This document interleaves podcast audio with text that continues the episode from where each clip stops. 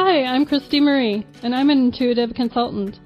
I look into people's lives, and what I notice most is that clients call me for two main reasons. Number one, to get answers, to be more aware and intuitive for themselves.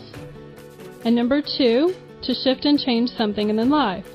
Clients will be saying to me, if I could just shift this one thing, then my life would be successful. It's always that one problem that just sort of gnaws at you. And mostly it's about love and relationships and getting things to look a certain way with their family. More than money, this is what people call me about. So if you could change one thing right now in your life, what would you change? I love how smart people are, I do. The people that call to consult with me are looking for real answers. They are either trying to address the real reason they cannot get their life to be a certain way, or they are calling to see the future so that they can either go that route or they can change it. Because you can change your future with the right tools. How smart is that? It's also great that people like you know that the place and the space to change your life is really from the spiritual side. It's the transformational place where real change occurs. So, again, if you could change one thing right now, what would it be? What is the one area of your life that you would like to choose the best version of? Maybe it's to help your kids and family in some way. Maybe to have a better relationship.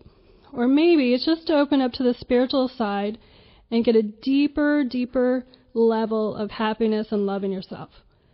And how about being more intuitive and aware so that you can trust yourself? That's mainly why I kept aligning myself with love, truth, and questioning everything. I live my life intuitively because I found that it's the only way that I can really live and be happy. I needed to know at the end of the day that I was making aware choices that were in my best interest and in the highest good of all those around me. Self loving actions came from these inquiries. Above all else, I think that's why people call me.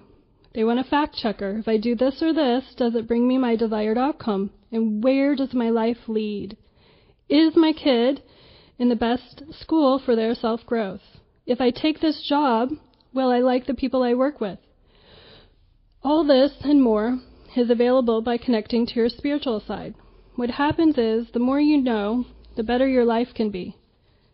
Some people use their spiritual skills to manifest a soulmate or a life with plenty of abundance and health, love, wealth, and happiness.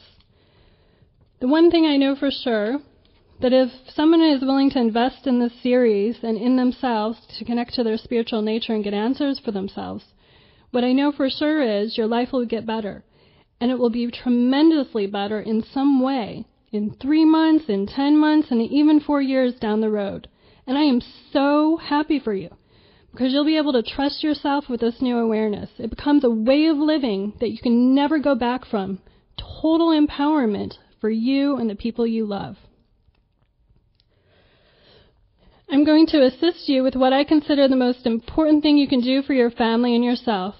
And I refer to this as raising your consciousness. Your consciousness is the aware part of you connected to the highest vibration you can be in your body. Being connected to this gives you an edge that you may not know about. If you raise your consciousness, you get connected to the place where real freedom is. It's the space where all the knowledge, the know how, the happiness, the joy, and the bliss exist. You can live that way. It's all around you. You just have to know how to access it. A lot of people look at life and they go, oh, I'll be happy when I have this or this in my life. Or when I have more money, then I'll be happy. Or when I'm thin, then I'll be happy. Or whatever your fill in the blank is. By the way, what is your fill in the blank? You'll be happy when what occurs? It doesn't work the way you think it does. You have to be happy first, and then when all the other things happen, you are already happy. All the other things will happen and magnetize to you because you are already happy. So raising your consciousness is what gives you this happiness, raising your vibration. Your life is the effect of you either being connected to your spiritual side consciously or going with the flow, being reactive, and being the effect of all your experiences, mindsets, and programming. It's only really two choices. You either connect to your spiritual side and control your life, or you go with the flow and have no control. It's a choice to connect and have authority in your reality. Everything else is just a choice and it's free will. When you connect to the spiritual side of things, your vibration shifts, your life gets easier, all those anguishing emotions subside, and life becomes a lot easier than you may think. Great stuff does not usually occur when you are fearful, worried, and anguished.